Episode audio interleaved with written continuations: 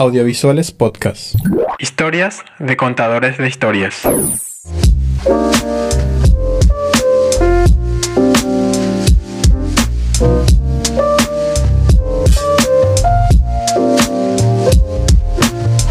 Hola, mi nombre es Fernanda Rivas, tengo 26 años recién cumplidos y este año cumplo 10 años en laburando en audiovisual en este rubro. En frase representativa voy a, voy a decir una frase que nos dijo la profesora de guion en, la última en el último semestre que tuvimos con ella.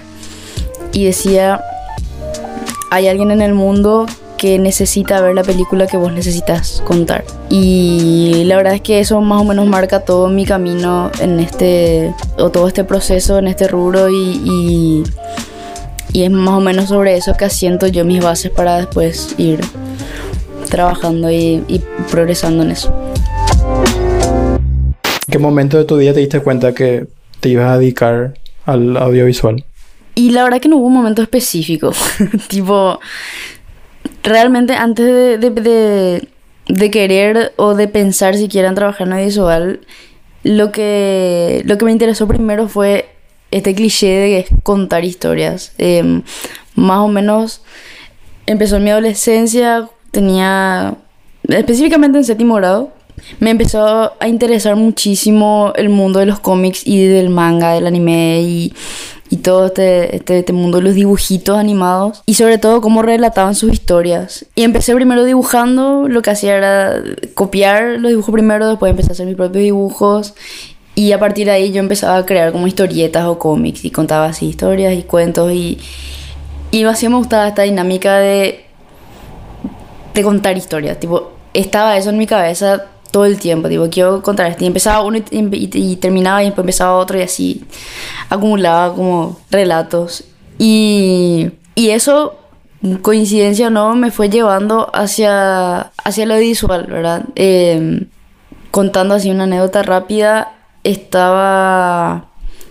No me acuerdo si fue ese mismo año o un poco tiempo después, pero mi papá trae un, una colección de películas de Star Wars, era así la colección completa que traía los behind the scenes y el backstage de, de cómo se grabó la película. Y me puse a ver, tipo, realmente yo siempre fan de Star Wars, pero me puse a ver el backstage y para mí fue algo que realmente me voló la cabeza. Era cómo hacían para, para traspolar esas historias que estaban escritas sobre papel o dibujadas mismo con el, como el storyboard pasan a ser películas en pantalla, ¿verdad? O historias visuales muy, muy... que te atrapan demasiado. Y, y me fascinó. Realmente dije, dije a mí, capaz no es cómic lo que quiero hacer, pero me gusta mucho, me sigue gustando mucho la idea de contar historias y me gusta este camino, ¿verdad? En ese momento no, no había, no había, no había como películas comerciales acá en Paraguay, ¿verdad? Tipo, fue antes de, del estreno de Siete Cajas, eh, mucho antes luego. Y, y, era como una idea imposible. O sea, yo hablaba de estudiar cine y el único que se entusiasmaba más o menos era mi papá porque él entendía, como artista frustrado, él entendía de eso. Y, y fue la persona que siempre me, me, motivó y me apoyó y me impulsó sobre todo a, a seguir ese camino, ¿verdad? Nunca me... De mi familia en general o nunca me impusieron que estudie algo tradicional, lo que sé yo. Y, y nada, a partir de ahí fue... Eh, mi primera, mi pasantía en el colegio, que, también fue como una casualidad que estando yo en el bachiller se abrió en el colegio el bachiller de diseño gráfico y dentro de ese bachillerato había la materia publicidad y fotografía y más o menos por ese lado como que empecé a interna internalizarme con, con la cámara, con, con, esto de contar historias, aprender a contar o a transmitir ideas. Y ahí ya con la primera pasantía que tuve en el colegio, me fui directo a una productora y ya de ahí no paré más. Tipo, fue... Básicamente no hubo un momento concreto en el que me di cuenta que iba a hacer eso, sino que se fue dando nomás, como fluyó. Sí, fluyó, fluyó directamente y, y, yo me dejé llevar y nada, siempre me gustó, ¿verdad? Eh, no sé si tanto la publicidad, sino más que nada el cine, pero, pero es un camino que va por ahí.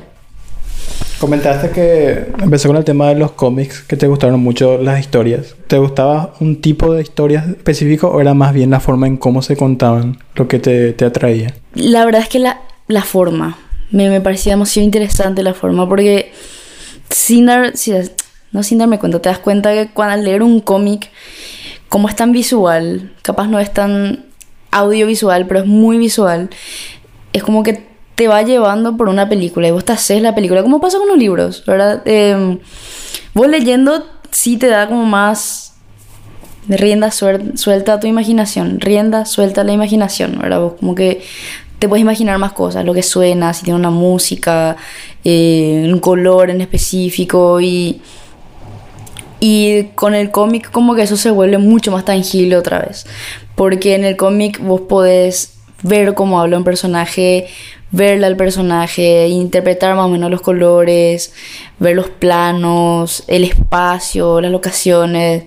Y, como que está todo muy conectado. Entonces, y también que dentro del cómic, a ver, cada artista tiene una forma particular de mostrar, ¿verdad? No, los cómics no son todos iguales, ¿verdad? Cada uno es diferente. eh, y, y, y mismo pasa, ¿verdad? Mismo- partiendo de la base que el, anim- el manga y el cómic tradicional ameri- norteamericano son dos cosas diferentes, pero son dos estilos que, que tienen una ramificación de cosas también, ¿verdad? Y, y eso es lo que realmente más me gustaba. Fer, según tu perspectiva, ¿cómo definís la labor de un realizador audiovisual? Creo que para responder la pregunta hay que hablar justamente de, de esta palabra clave que es perspectiva. El realizador es una persona que sabe utilizar los recursos que tiene para transmitir una perspectiva que tiene con respecto a determinada cosa, ¿verdad? Eh, y, y digo esto ya sea publicidad, ya sea documentales, ficción, mismo serie de televisión. Eh, creo que un realizador tiene que conocer las herramientas y tiene que usar eso como esos recursos, esa herramienta, esa experiencia que tiene y, y transmitir eso a través de la obra, ¿verdad? Eh, más, que, más, que, más que el saber contar historias, ¿verdad? Es poder manejar los recursos, porque creo que uno puede saber contar historias, que me parece fundamental, saliendo del cliché de que el realizador o el director tiene que saber contar historias, creo que también tiene que saber manejar los recursos. Me parece más importante eso, ¿verdad? Como cómo llevo yo la narrativa, cómo, cómo voy a mostrar determinada cosa y, y sabiendo eso, teniendo eso claro, que también es fundamental me parece, que saber lo que quiero hacer para poder transmitirlo es, es eso, ¿verdad? Eso es lo que, lo que uno tiene que hacer. O lo que debería, ¿verdad? A veces se puede, a veces no. de parte de los gajes del oficio. Y, y también me parece mucho el, el tacto humano y cómo trabajar con otras personas, ¿verdad? Porque eh, esto también me parece muy importante. El, el hecho de que trabajemos en audiovisual de por sí ya nos hace parte de un grupo de personas, ¿verdad? Y, y, y para cada proyecto estamos constantemente manejándonos con distintas personalidades, distintos tipos de personas, de, de lugares diferentes, con experiencias diferentes. Tiene que ver con el saber transmitir lo que yo quiero hacer y poder decírselo a todas las personas y que todas las personas entiendan, ¿verdad? Eso también me parece que forma parte de la labor del audiovisualista y más que, más que labor, una responsabilidad, ¿verdad? Porque es una responsabilidad que todo el mundo sepa lo que vamos a hacer, ¿verdad? Si no, no tiene, no tiene tanto sentido, pero, pero diría que son esas tres cosas, ¿verdad? La perspectiva, el saber lo que quiero contar y el poder manejar los recursos. Comentaste que tenés que saber manejar muchos recursos y eso también implica manejar distintas facetas y disciplinas. De todo eso que vos siempre realizás, ¿qué es lo que vos más disfrutás hacer? La verdad es que ya me tocó estar en todos los puestos, tipo hice una rotación mundial desde que a ver, desde que de, terminé el colegio hasta que hasta ahora ya hice todo, ¿verdad? Mismo en la facultad también, en la facultad sí o sí te tenés que hacer distintos roles y para encontrar más o menos qué es lo que te gustaría hacer, si se puede. Y la verdad que si vos me preguntabas esto hace a la FER de el 2013 cuando empezaba la facultad, yo te iba a decir dirección de fotografía o editora. Siempre detrás de la cámara, siempre lejos del, yo creía, ahora lejos del, del, del spot de iluminación. Pero hoy yo digo que soy 100% directora, ¿verdad? Y sin miedo luego. Em, me gusta muchísimo y sin querer, porque no era lo que yo quería. Yo no quería ser directora porque no quería, bueno, a ver, el director es como un director de orquesta, tiene que manejar todo, ¿verdad? Y tiene que saber y tiene que estar seguro y tiene que poder hablar y tiene que poder comunicar lo que quiere hacer.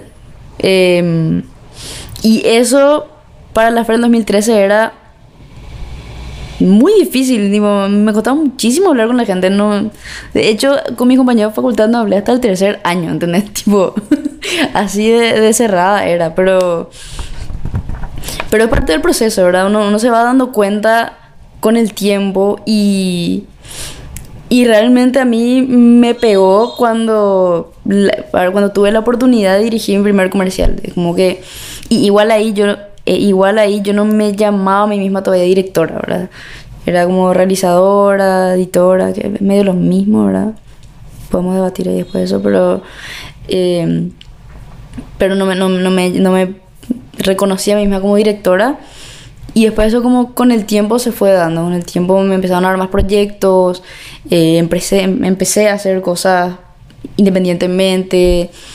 Em, y eso fue, hizo que, mi confianza se fuera acrecentando y así cerrando más. En síntesis, eso. Em, fue un proceso en el que aprendí y me equivoqué muchas veces, pero, pero todo, todo eso, esas etapas del, del proceso, esos momentos y situaciones por las que pasé, me, me fueron afianzando. Y, y gracias a eso puedo estar muy segura de decir hoy lo que quiero y lo que me gusta hacer y lo que amo hacer y puedo decir que es mi pasión hacer, que es dirigir.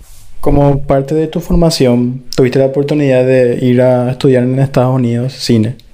De esa experiencia, ¿cuáles fueron las lecciones más importantes para vos allá y que de cierta forma pudiste aplicar acá en la industria de Paraguay?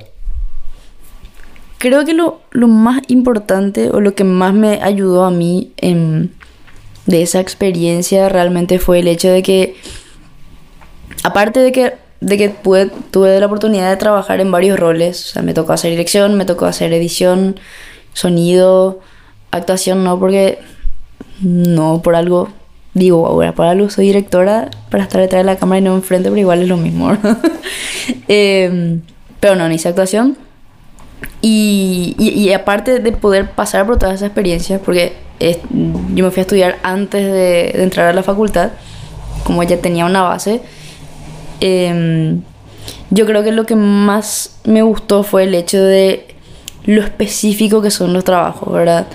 O los, los roles más bien, lo específico que son los roles. Em, es, como que cada uno hace lo que tiene que hacer, ¿verdad? El, el, el de sonido hace sonido, el de director de fotografía hace dirección de fotografía, no toca cámara a veces, pero... Y, y, cada uno se maneja dentro de sus roles y se respetan esos roles, ¿verdad? Em, me chocó mucho de acá y, y, creo que es característico del cine latinoamericano, del visual latinoamericano, el hecho de que, de que todos hacemos todo, ¿verdad? No me parece que esté mal, pero, pero a mí como persona que soy guau más estructurada o mentira, ¿verdad? Pero alucino. Eh, me gusta muchísimo más trabajar así, diversificado, ¿verdad? Em, y nos pasó, ¿verdad? Me pasó en la facultad que, que había momentos en los que, no sé, hacíamos un ejercicio y todo el mundo se metía en el rol de dirección o todo el mundo se metía en el rol de otra persona y, y yo no me desesperaba, ¿verdad? Em, entonces creo que eso como que ese chip se me metió en mi cabeza y, y, y gracias a eso también con esta estructura pude bueno, determinar, ok, esto es mi trabajo y tengo que hacer lo mejor posible esto y que el otro haga su trabajo y que haga lo mejor posible, Y le ayudo si me pide ayuda y nos ayudamos entre todos si hay como un convenio, ¿verdad? Em, y mismo hasta ahora, ¿verdad? Pasa, o sea, saliendo de la facultad sigue pasando em, en el laburo, ¿verdad? Porque yo trabajo en publicidad y, y muchas veces tengo que hacer distintos roles, pero eh, es algo que yo respeto mucho, ¿verdad? Cuando estoy en el rol de directora de fotografía, hago dirección de fotografía, ¿verdad? No me meto con la dirección a no ser que me pidan una opinión. Y creo que me parece, me parece demasiado interesante elaborar así porque, porque hace que te enfoques en una cosa, ¿verdad? Eh, sobre todo eso, ¿verdad? Hace que te enfoques en una cosa y que resuelvas lo que tengas que resolver en eso y después ves el resto, ¿verdad? Y cuando todos hacemos bien nuestros roles, nuestras partes, creo que salen mejor las cosas. Em, igual pueden salir bien las cosas haciendo todo, ¿verdad? se ha demostrado, de hecho, creo que a medida que pasa el tiempo, los roles cada vez van a ser más difusos. O eso es como yo veo por lo menos la visual, pero, pero a mí personalmente, a mí me gusta mucho trabajar así, con, con esta especificidad de roles, ¿verdad? Me, me gusta y me parece interesante. Fernanda, de los proyectos que ya realizaste, ¿hubo algún tipo de proyecto que más disfrutaste hacer? Sí, la verdad es que hacer cortometrajes, dirigir cortometrajes es algo que uno lo extraño muchísimo, muchísimo. Me muero por hacer un corto. Em, estoy ahí en proceso de un guion que si se puede, si todos los astros se alinean, este año voy a grabar. Pero, pero qué cosa que me gusta demasiado, ya me gusta. Eh, la última vez que dirigí, o sea, que pude dirigir un corto fue el último año de facultad. Y, y la verdad que me, llenó, como que me llenó demasiado el laburo. Em, me gustó muchísimo la, cómo, cómo trabajamos la preparación, el, el, armar la puesta en escena, el pensar en los planos, en, en imaginarme cómo se iba a ver, de trabajar con los actores. Me encantó luego porque me tocó trabajar con niños, ¿verdad? Tipo, escribí un corto que era niños, ¿verdad? Siempre te dicen, primera cosa que te dicen en la facultad nunca hagas un trabajo con niños y animales. por, el, por este tema del control, ¿verdad? Bueno, puedes controlar, pero... Pero en mi caso salió demasiado bien. Eh, eh, no el corto, pero sí la experiencia, ¿verdad? Y, trabajé con unos chicos que eran geniales. Y, y nada, eh, es que tiene que ver con eso, ahora tiene que ver con, con, esto de que me gusta demasiado el contar algo y no me da de la manera que yo quiero la publicidad, ¿verdad? Eh, como que con la publicidad estás muy condicionado a muchos factores, eh, hay muchas cabezas y hay sobre todo muchos ojos mirando y, no sé si hay tantas libertades, o por lo menos yo siento así, que que es algo completamente diferente cuando hace ficción, ¿verdad? Ficción o documental, ¿verdad? Para mí, las dos cosas me gustan muchísimo. Documental, tuve la oportunidad de hacer dos en, el, en la facultad y estaba en proceso uno, pero quedó ahí medio en pausa postergado indefinidamente, pero, pero me gustó mucho el proceso también. Y, y nada, pues es lo mío, tipo, es lo que quiero hacer y, y, y, me encantaría seguir haciéndolo, ¿verdad? Si tuviera una película diría, me encantó hacer la película, pero todavía no tengo esa experiencia, eventualmente va a estar, pero, pero eso, me, me gusta muchísimo hacer cortos, me, me parecen muy desafiantes y... Y, y, dentro de los límites que tiene el cortometraje hay una, un mundo de posibilidades que, que puedes explorar sobre todo y, y nada, realmente eso es lo que más me gustó. Y nada, lo que pasa con los cortos es que, y sobre todo con la ficción, es el tema de los tiempos, ¿verdad? Eh, tenés mucho más tiempo, como es más condensado como para poder trabajar y ir desarrollando las cosas que querés hacer o las cosas que tenés en tu cabeza. Y eso, eso te da una libertad, te da una libertad de, de manejarte dentro de tus, tus posibilidades de horario, de, no sé, te, te, da, tiempo para pensar, puedes pensar mejor y planificar mejor las cosas. Entonces eso hace que salga como muchísimo mejor todo, ¿verdad? Yo creo que es fundamental eso, de los tiempos cuando haces ficción. A veces no, ¿verdad? Si entra a un concurso 24 o 72 horas es otra cosa, ¿verdad? Eh, pero ahí está el desafío y, y, y lo que yo valoro de hacer cortometraje así por mi cuenta o por como más indie es este, el tema de los tiempos, ¿verdad? Puede ser, puede ser contraproducente a veces tener demasiado tiempo, pero apúrate. ¿Qué es lo que más te gusta y lo que menos te gusta de tu trabajo? Bueno, y lo que menos me gusta del laburo es la falta de tiempo. Me, me desespera. Realmente me, me... Bueno, partiendo de la base de que la publicidad es otro mundo comparado con, con lo que hace ficción, eh, ficción documental, series, em, los tiempos limitados. Creo que, o sea, se puede definir mejor de esa manera, porque, a ver, el tema con la publicidad es que es todo muy inmediato y es todo muy para ayer. Entonces, sí. Entonces no hay, yo creo que a veces no se respetan los procesos, ¿verdad? Yo soy una persona que a la que particularmente le gustan mucho los procesos y el poder sentarme y decir, bueno, esto es así, vamos a hacer de esta manera y esto puede ser A o B y así, ¿entendés? Como una cadena de circunstancias o de momentos en los que uno puede ir pensando y trabajando en cada parte, eh, como por etapas.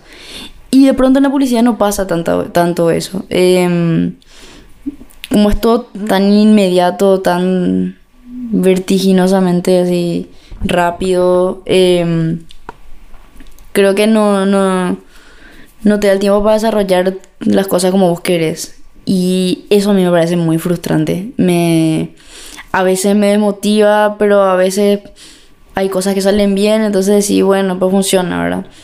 Pero yo nomás particularmente creo que no, no, no, no es mi forma de trabajar lo hago igual porque, bueno, el rubro requiere que uno se adapte a ciertas cosas, pero, pero, pero eso, eh, creo que es eso y entonces eso, el tema de los tiempos y el poco tiempo que te da para, para resolver problemas, sobre todo cuando los hay, es lo que menos me gusta. ¿Qué es lo que más te gusta? Y lo que más me gusta es... va a ser una incoherencia lo que voy a decir, pero va a tener sentido, espera. Los, a ver, más que los tiempos, porque no voy a decir que me gustan los tiempos de la publicidad, pero sí me gustan los desafíos que implica el tener poco tiempo, ¿verdad? Em, el tener menos tiempo para hacer las cosas o, o, o pocos, o sea, muchos menos procesos, porque a veces no es el tiempo, a veces tenés menos procesos nomás. Em, me parece que te da, te arma como la cabeza para resolver las situaciones o las cosas que se puedan presentar de una manera más efectiva y más rápida, ¿verdad? Claro, tenés menos, menos, menos oportunidades para, para divagarte con lo que puedes hacer, entonces tenés que resolver nomás ya. Y, y, y eso me gusta mucho, realmente es como, y, creo que a la mayoría, me animo a decir que a la mayoría nos gusta el la adrenalina, ¿verdad? Eh, no es sano. no es bueno para la salud mental, pero pero no sé, hay, hay gente que es así y yo yo soy también así, ¿verdad? Me gusta me gustan los desafíos dentro de todo y pero los desafíos bien hechos, ¿verdad? Tipo, hay que hay que saber resolver y manejarse nomás con con lo que venga. Hablando de desafíos, ¿cuál fue el proyecto que para vos significó el mayor desafío hasta ahora y cuál fue el aprendizaje que tuviste de eso? Cuando estábamos en la facultad, en el último año, yo hice el énfasis de dirección en la carrera de cine y tuvimos un taller con, con Paz Encina. Es un taller que se llama El Dinosaurio y les voy a spoiler fuertísimo, más o menos, tipo, medio que se sabe, medio que no, ¿verdad? A los que se quieren ir al taller, pero se pueden ir a hacer el taller con Paz porque fue genial. realmente para mí fue cambio de perspectiva muy fuerte y, y uno de los desafíos personales más grandes que tuve hasta ahora. Digo, creo que hay una fer antes y después de ese ejercicio, así de denso y trágico como suena eso, ¿verdad? Eh, el taller era básicamente trabajar un material audiovisual en base a un cuento de Monterroso y y el cuento decía solamente, y cuando el dinosaurio, y cuando despertó, el dinosaurio todavía estaba allí. Eso dice el cuento, eso es todo el cuento. Y con ese cuento Paz te desafiaba a hacer o un corto de, o un videoarte o un material o algo en un minuto. Y, y la verdad es que, sinceramente, yo, como era una clase que tenía que tomar para poder recibirme, no le di tanta bola al principio, porque mm, como mi paso por la facultad fue así, yo agarraba lo que me interesaba nomás y después el resto así como que no escuchaba. Y, y el tema con este ejercicio fue que las primeras clases como que mm, no, eh, no sabía así qué onda. Hasta que llegó el momento de hacer el, el- el corto, ¿verdad? Eh, escribí un guion así medio apurada, medio que no sabía, medio que... Así sin darle mucha bola, mucha vuelta a lo del asunto. Y, y encima, cuando llegó el momento de grabar, porque cada uno tenía que grabar por su cuenta, grabé un día antes de presentarle a Paz. Y ojalá Paz no escuche y me rete por esto, pero, pero perdona, es mi proceso. Tipo, ya, ya luché demasiado con esto de última hora y no puedo. y igual pasó esto, ¿verdad? Que yo grabé el corto, hicimos todo genial, hice un, un- una historia literal sobre un dinosaurio juguete y, y ahí era encima era stop motion, ¿verdad? Así, muy básico, pero, pero funcionaba, tipo, bien. Y cuando terminé de editar, así, dos horas antes de la clase, o una hora lo creo que era, no sé, me pasó que le di play, terminó el render, le di play. Al segundo que terminó el corto me tiré a llorar, pero así, muchísimo, pero lloré muchísimo, muchísimo, muchísimo. Y, y no tenía sentido para mí. Mi, mi cabeza voló. Fue así. ¿Y qué es lo que pasó, verdad? se, preguntarán. Y lo que pasó fue que había sido. Yo no me había dado cuenta hasta que vi todo el corto. De que el corto trataba de un tema que estaba tan enterrado así en el fondo de mi ser que. que salió por ahí. Tipo, salió así sin querer. Yo ni me di cuenta que estaba hablando de eso. Y recién cuando vi todo armado, vi todo así perfecto, dije, hija de... em, es mi vida la que está ahí. Eso que pasó está ahí, ¿verdad? Y... Y solamente yo sé. Pero me sentí tan expuesta. Era así... Casi me morí, en serio, era, fue así... Creo que el lloré no solamente de la amargura, sino del- de la sorpresa y del shock que representó eso, ¿verdad? Y dudé, tipo, no quería saber nada de ir a presentarle ese trabajo a mi compañero y a mi profesora y a todos, ¿verdad? No quería que nadie vea eso que me pasó o eso que esa situación por la que por la que pasé y el que nunca lo había pensado. Y y al final es como que fue así, hizo un, un, un clic en mi cabeza. Fue así, esto es, ¿verdad? Esto es... Esto es cine, ¿verdad? Esto es contar historias. Porque ¿qué es contar historias si no estás hablando de vos mismo, de tu, desde tu experiencia, ¿verdad? Al fin y al cabo somos humanos, ¿verdad? Y, y, y lo que te atrapa realmente es o ahí por lo menos me di cuenta que de lo que me atrapa de las otras historias o las historias que leo, la historia que me gustan, es la empatía que tengo con las personas porque conozco esos sentimientos, ¿verdad? Porque los sentimientos son universales, ¿verdad? Son humanos, todos sentimos tristeza, todos sentimos amor, todos pasamos por algunas cosas parecidas o capaz vos te pasó algo bueno o malo y hay otra persona al otro lado del mundo que le pasó lo mismo, ¿verdad? Y y, creo que eso hace que estemos conectados, ¿verdad? Nuestras historias nos conectan y, y te conectan contigo mismo. Como que a mí, ese corto que hoy miro es así, más nada, porque re. Pero, pero representó muchísimo para mí, o sea, no es así la obra de arte, pero, pero para mí es un hito. Y, y digo que fue un desafío y que fue difícil porque porque me costó, porque sabía que mostrar ese corto implicaba que yo me abra, que yo abra una puerta mía al mundo y, y que el mundo me vea de alguna manera.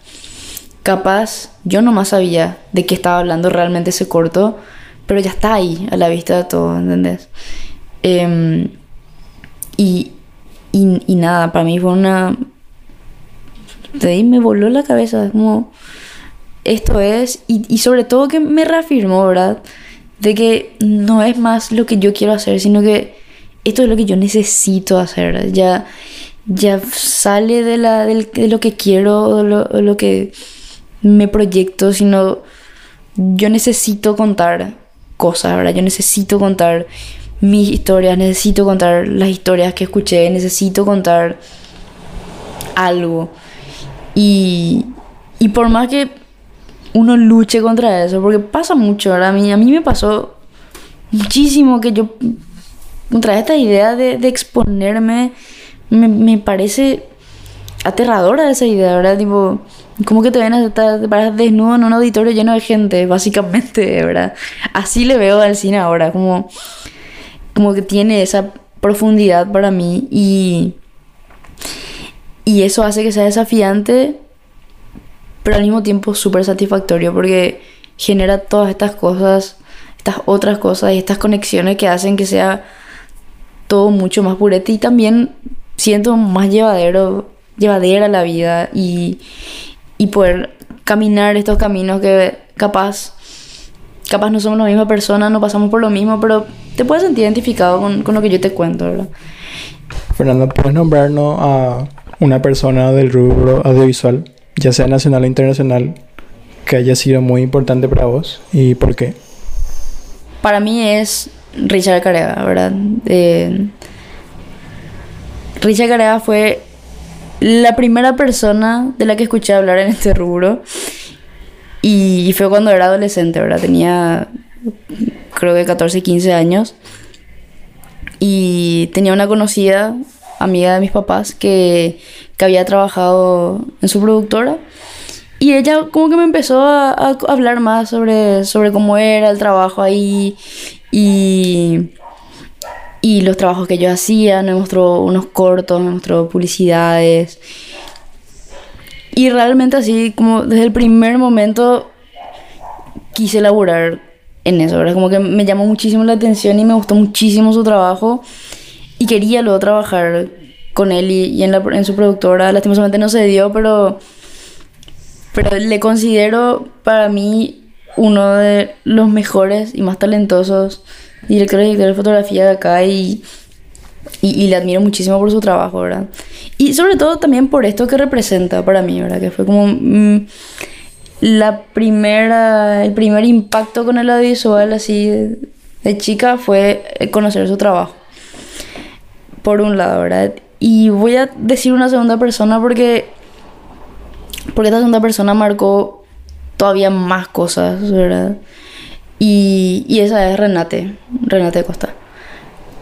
Eh, yo le considero a Renate mi primera profesora. Cuando yo estaba todavía en el colegio, yo asistí a un taller que ella dio y, y yo era una de las más chicas de en edad del grupo porque eran todos grandes y y me, no me acuerdo que me había dicho Renata al respecto, pero se sorprendió porque yo estaba ahí, ¿verdad? Y, y fue como la primera vez que veía o que alguien me mostraba algo diferente a Star Wars o Transformers o todas esas películas, ¿verdad? Eh, que están bien también, amo Star Wars con todo mi corazón, pero, pero como que me abrió una, una ventana que yo no conocía, era algo diferente y empecé a ver una profundidad en, en, en, todo este trabajo y en esto que tanto me gustaba que, que, antes no sabía, ¿verdad? Para mí era hacer películas nomás y contar mi historia y ya está, ¿verdad? Eh, y con Renate no, no fue así, ¿verdad? Con Renate cambió, como que pude ver la película más amplia, ¿verdad? Irónicamente. Y sobre todo porque, bueno, eso en un primer momento, ¿verdad? Como, como mi primer... Mi primera, como mi primera clase de cine. Y, y después sí, cuando salió Cuchillo de Palo, yo estaba pasando por, por un proceso de salida de closet interno muy denso, porque fueron años Y esta película a mí me ayudó a encontrar eso que estaba buscando de alguna manera, que era representación. Em, no sé si representación positiva o negativa, pero era como que por primera vez yo veía en la pantalla algo muy cercano. Em, sí, como siempre, era otro contexto, otro tiempo, otra persona, pero, pero yo me sentía identificada y yo me sentía identificada con, con las luchas y, y, Cuchillo de Palo realmente me ayudó a, a, transitar y a vivir todo este proceso de una manera un poco más, como más bajada a tierra, ¿verdad? Eh, entendí algunas realidades que de pronto no entendía tanto y, y sobre todo me ayudó a conocer más de nuestra historia, ¿verdad? Eh, para mí era algo desconocido lo que, lo que pasó en la dictadura, lo del caso de Bernardo Aranda y, y, me pareció muy fuerte, sobre todo que nadie estaba hablando de eso, ¿verdad? Y cómo era algo que todo el mundo sabía, pero, pero nadie estaba hablando de eso. Y, y también un tema más importante que es la representación, ¿verdad? Para mí, como dije, era la primera vez que yo le veía a alguien hablando del tema en la pantalla grande de Paraguay. Y, y eso fue muy fuerte y, y, eso fue algo que me trabajó durante mucho tiempo después porque, claro, cuando yo estaba en ese proceso buscaba muchísimo algo que me, que me, que, que me estire hacia acá, porque todo lo que yo veía en internet eran experiencias de afuera, de, no sé, Estados Unidos, que era más progre, ponerle, o, Europa, y hablando de testimonios y de gente, ¿verdad? Y, y, y, conocer algo de lo que estaba pasando acá o de lo que pasó acá, para mí fue muy fuerte y fue muy importante también. Eh, y hizo como que, hizo como que, que entienda también este, este tema de la representación. Eh, sobre todo la importancia de la representación y lo importante que fue para mí y que sigue siendo. Y, y que va a seguir siendo para, para la gente, el poder verse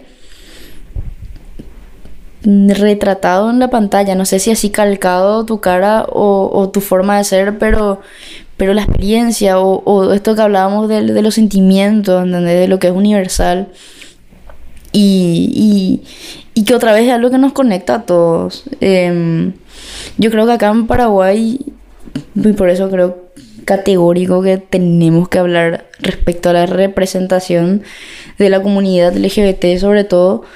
Eh, siempre fue una representación negativa, ¿verdad? Eh, siempre fueron, los miembros de la comunidad fueron o payasos o bufones o la persona a la que todos se reían y, y eso creo que tiene un límite, ¿verdad? Ya estamos en el 2021 y eso no puede seguir pasando. Mismo, mismo caso con, con la mujer o con los indígenas, creo que son temas que, que ya no hay más ni que debatir, tipo, hay cosas que, que ya no se pueden hacer, ¿verdad?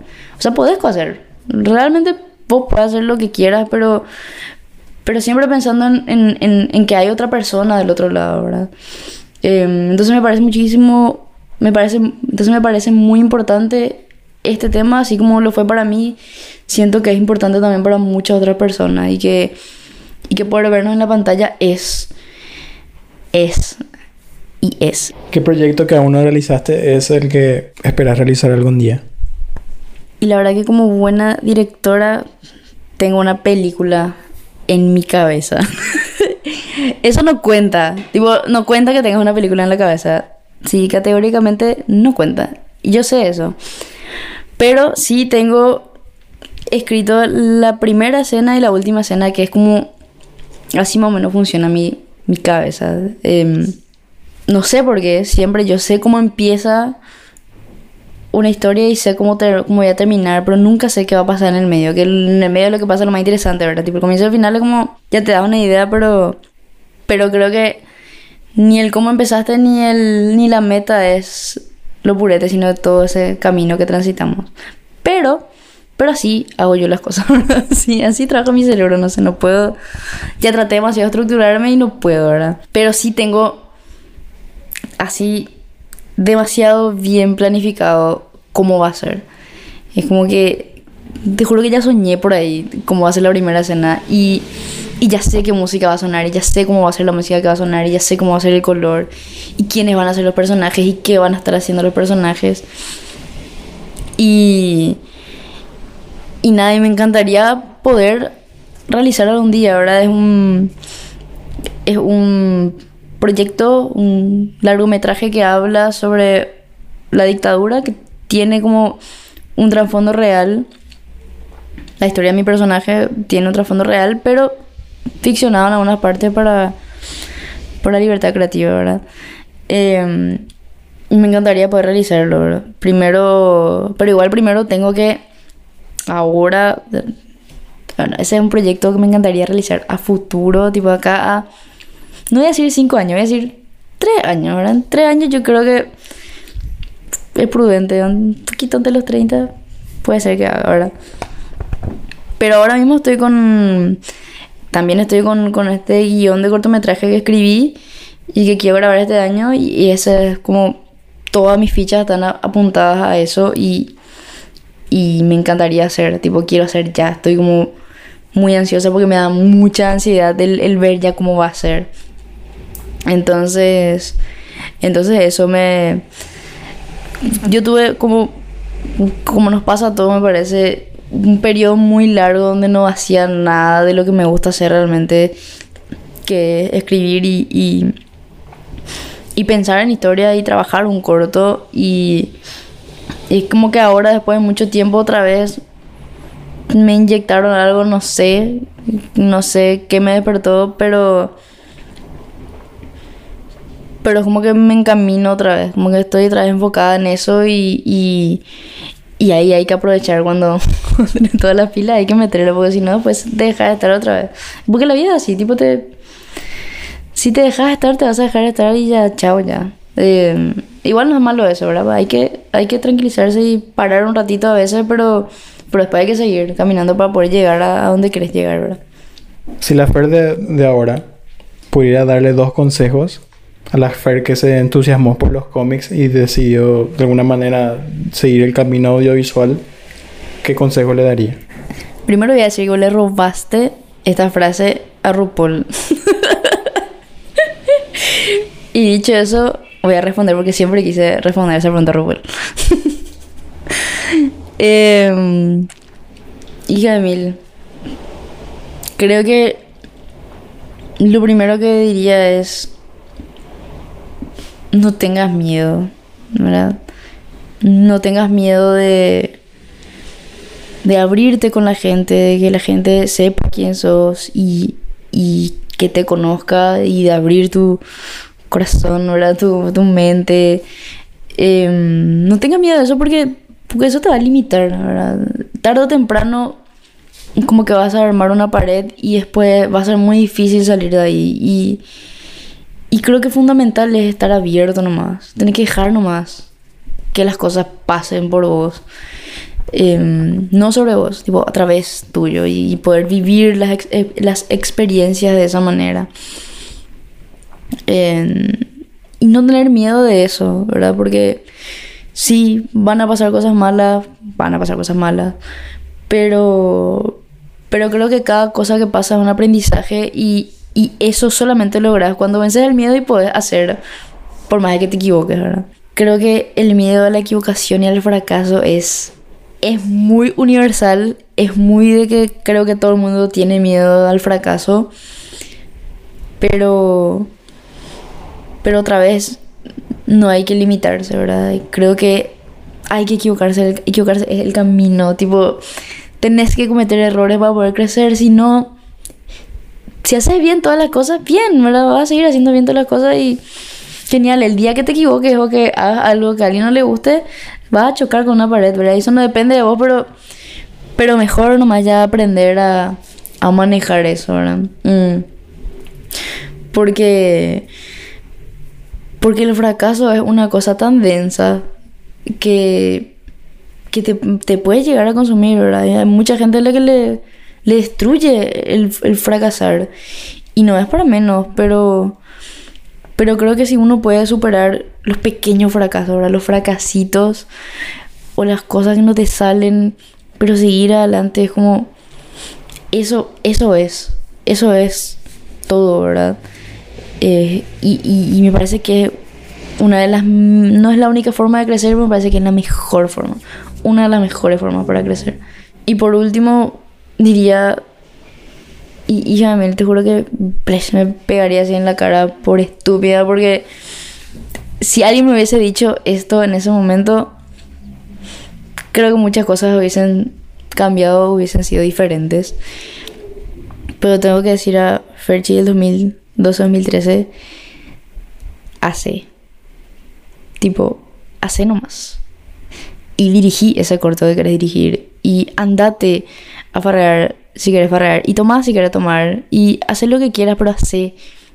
Y, y no te quedes encerrada y no, no cierres, no construyas estas murallas, ¿verdad? Por el miedo. Hace nomás. Y, y no importa, no importa los fracasos, no importa el miedo, vos tenés que poder hacer. Y sin preocuparte, creo que, creo que lo importante de hacer y- y sobre todo lo importante de, de dejar todas estas cosas es, es el hecho de que haciendo únicamente te das cuenta de las cosas, ¿verdad? Porque, no sé, me pasaba mucho en, la facultad que al principio, wow, yo no sabía qué quería hacer. Entonces hacía, hacía, probé sonido, probé fotografía, probé muchas cosas y es como medio ridículo lo que voy a decir, pero, pero también te das cuenta de las cosas que querés y las cosas que no querés. Y, y eso es importante. No digo que hagas y pruebes todo lo que hay en esta vida para hacer, porque no te va a dar la vida uno. pero, pero te va a ir como direccionando, ¿verdad? Como te da una dirección y, y, y sobre todo hace que, que, que pierdas el miedo, ¿verdad? Es muy fuerte para mí este, este claramente este tema. Por eso es tan recurrente. Em, pero hay que hacer, hay que hacer nomás. Y, y, y creo que es eso, ¿verdad? No, no tengas miedo a abrirte, no tengas miedo al fracaso y haces las cosas. Haces lo que querés hacer realmente. Y no hagas nada menos. Muchas gracias, Fer. Gracias, Juancito.